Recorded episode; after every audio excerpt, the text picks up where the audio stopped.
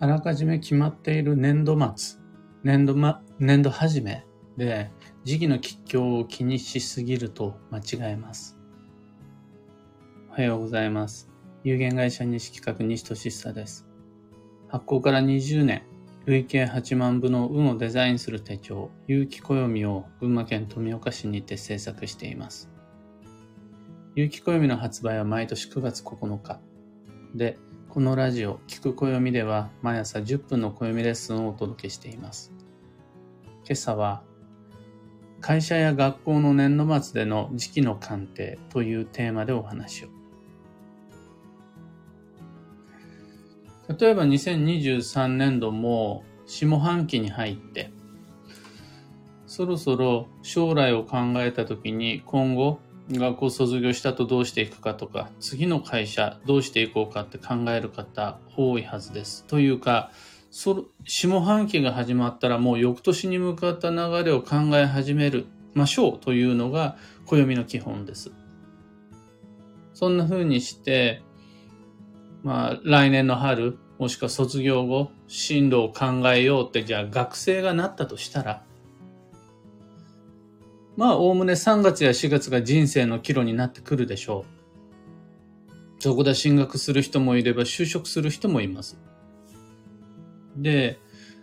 多くの人はまあ早ければ11月12月には次どうするかが決まっていって遅くとも3月までには次の進路を定めて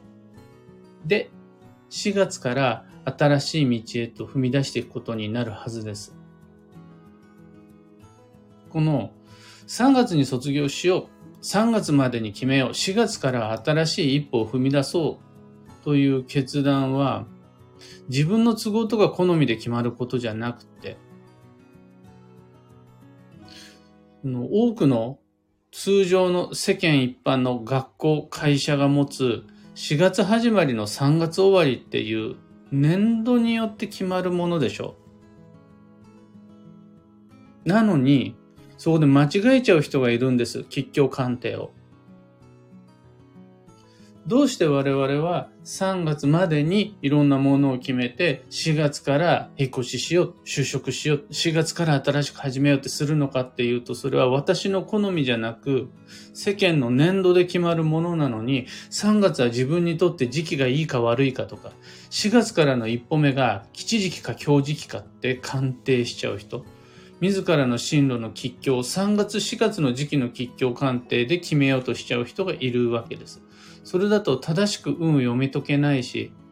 より良い行動計画練ることができないので気をつけましょう。これは学生の進学、就職だけの話ではなくて、社会人の昇進とか、配置換えとか、あとは転勤とかでも同じことが言えます。年度の途中で転勤出ることもあると思うんですが、観光庁でも、あとは学校とかね。で、大体3月終わりの4月始まり。それに合わせて役職が変わったり、職場が変わったりする。この年度によって決まる様々な節目を、3月は吉時期だからラッキーとか、4月は強時期だからちょっと困るんだけどとか言って、その、年度で決まるものなのに自分の時期の吉凶で決めようとしちゃうのは不正確な鑑定になります。もっと大げさに結論だけ言っちゃえば、進学に時期の吉凶ないってことです。就職には時期の吉凶は関係ないってことなんです。あの、ただし、あの、括弧、年度で決まることに関してですね。これ、全員で、せーので4月始まりじゃないですか。みんなと同条件の中で同じ足並みを揃えて3月で区切り。になることを、つまりオフィシャルの全員共通一緒のことを私にとっての都合で、すいません、4月始まりの進学だと私にとって強時期だから、みんなより早く2月から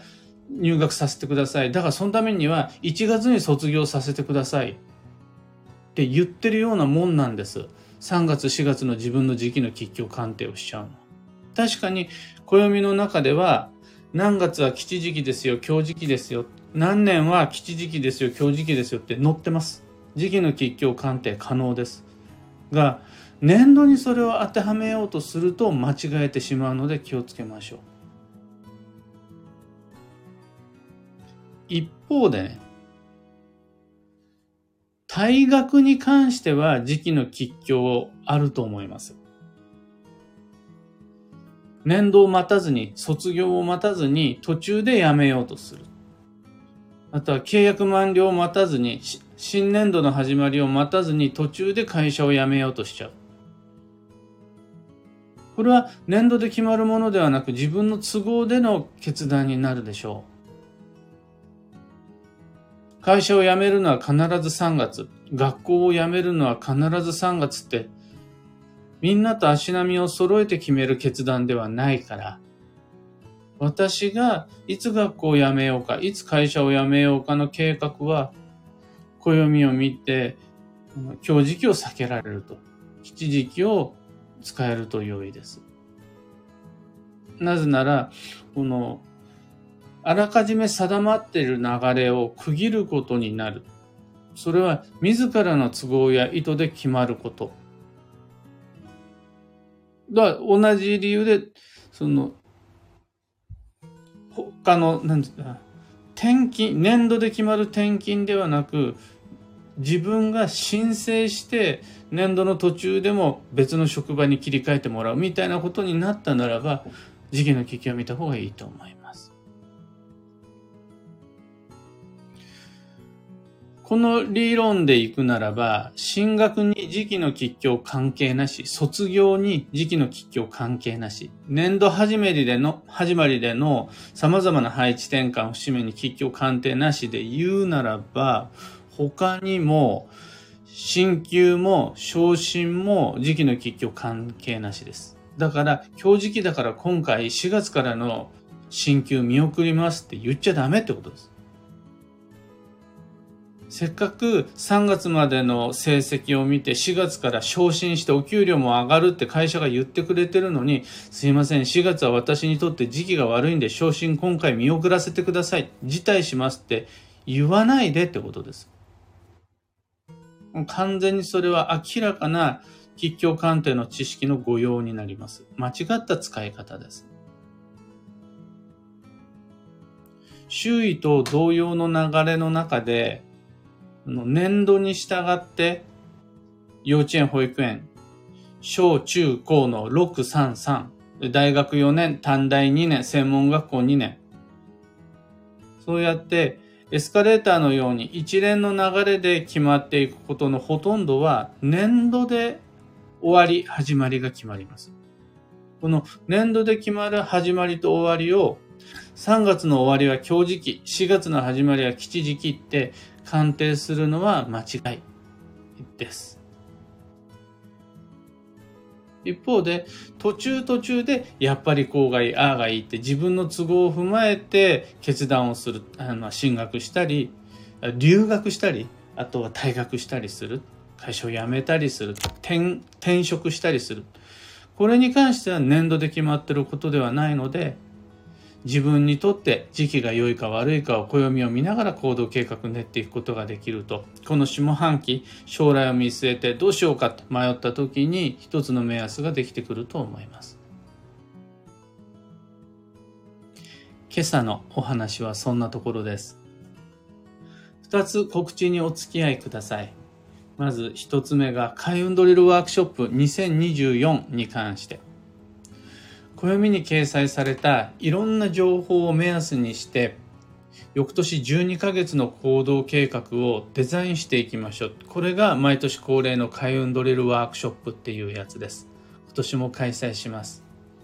すでにブログにて告知、お申し込み始まっています。こちら、限定 Facebook グループの中で配信するオンライン講座となります。ご参加には Facebook アカウントが必要で、なおかつ Facebook グループへの登録が必要となります。時期の吉凶を踏まえたキャリアプラン、もしまあ、それこそ進学、あとは今後の建築計画みたいなライフプランに興味のある方、開運ドリルワークショップへのご参加お待ちしています。また、すでにもうご参加の済みの方は、その限定 Facebook グループ内にて宿題を出してあります。来年度の幸運の鍵となるような、これとこれとこれに関しては、あらかじめもう選択肢持っておきましょうよ。これどうですか？あれどうですか？考えておいてください。開運ドリル始まってから考え始めるんじゃなくて、あらかじめ考えておいて、あとはドリルの中で、これやろう、あれやろうって言えるようにしておいてくださいっていう宿題のようなもの出してあるので、そちらご確認お願いいたします。次に二つ目。いろんな街での暦のお話会に関して。おかげさまで大阪、吉祥寺、松本、大宮などでのお話会は軒並み満席となってありがたい限りでございます。今は僕が主催する、僕が自分で場所設定して日時決めてっていうお話会のお申し込みを受付中です。11月の2日、木曜日21時からズームでオンラインお話し会。次に11月の5日日曜日、10時半午前中の、日曜日の午前中の青山でのお話し会。この青山お話し会に関しては、お話し会が終わった後、プチ鑑定会もやります。お話し会からの気になる運のプチ鑑定15分2500円の鑑定も可能です。それと11月の22日水曜日は平日の夕方神保町でお話し会やります。これはだから仕事終わりのお話し会っていう感じですね。オンラインとか日曜午前とか平日夕方などいろんな場所でいろんなシチュエーションを変えていろんな方にご参加していただけるように企画を練っています。ご都合の合う方、ぜひともご検討ください。お知らせはそんなところで。さて今日という一日は2023年9月5日火曜日。繁忙の9月まで残り2日間となりました。あい、本当？本当かな？今日と明日で終わりかい？今日、今日、明日、明後日、残り3日間ですね。あと3日間。もうだいぶ運は盛り上がってきていますでしょうか？僕は今、目の前の予定はそこまで忙しくないものの9月はだいぶ詰まってきています。そして9月の予定を決めるための連絡を、まあ、実行はまだしてないんですがその連絡を今日々バタバタしてるっていう感じですね。もしも9月お彼岸を中心に空いている白紙の未来があるならばそこしなくちゃならない辛い予定じゃなくて思わず目指したくなるワクワクする予定を詰め込んでいけるようにスケジュール調整していきましょう。今日の幸運のレシピはコーンポタージュ。これはスープ系が基地ということです。夏野菜を使ったものならばなおよし。これはカップスープとか粉末のカップスープとかあとは缶詰スープとかでももちろんありです。最後に今日のキーワードは、記憶、過去を振り返る。その心は、古いことや懐かしいことを大切にして基地の日です。逆に言ったら、新しいこと、今から始まることばっかりに気を取られてしまった結果、前もうすでにあったこと、以前から自分の中でキャリアとして持っていること、これをおろそかにして忘れちゃうと、仕事失敗したりとか交際でミスしたりしちゃいますよ忘れかけているんだったら確認して思い出しましょう。多分こうだったろうじゃなくって確実に写真を見返したらこうだった。問い合わせたらこうだった。の過去を前提にして一歩踏み出すのが基地です。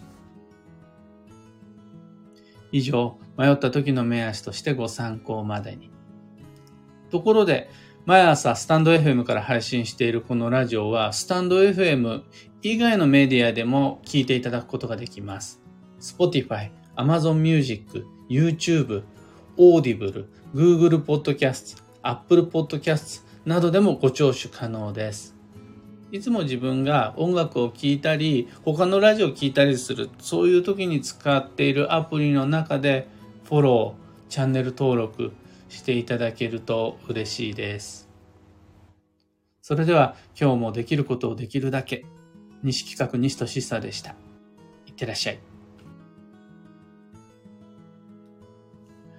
小川智美さん、おはようございます。アルココさん、おはようございます。エヌシャンティさん、おはようございます。トレモロさん、おはようございます。漢方花子さん、おはようございます。ビートさん、おはようございます。今日のみんなのお天気はおおむね晴れですが、漢方花子さん雨。実はね、群馬県富岡市も今、パラパラって雨が降ってました。空は明るいんですけど、道は少し湿ってるっていう感じですね。ビートさん、クレナさん、カヨさん、ヒデミンさん、グルーブさん、タカさん、クーさん、キミコさん、バンドさん、キーボードさん、ユウさん、おはようございます。今日も朝からみんなみんなありがとうございます。僕は今日この後、会社で大きめのミーティングがありまして、えー、そこでこれからの会社の方向性みたいなものをみんなで共有していこうっていうところで今朝も6時前から起きていろいろ準備してる最中ですそんなのもあって今予定を実行してるわけではないんですがこれから忙しくするためのいろんな仕込みを意識的にこの8月中してきたっていう感じそしたら予定の実行って一個ずつ終わっていくじゃないですか。やったら片付く、その分だ。ところが、未来の作戦会議っていろんなものがどんどん重なってくんですよね。あの人とミーティングしたり、この予定を入れていったりすると、いろいろなものが、ミーティングしても何も終わらないから、予定を決めても一つもまだその予定って終わっていかないから、いろいろな企画が、予定がイベントが自分の頭の中で並行進行していって、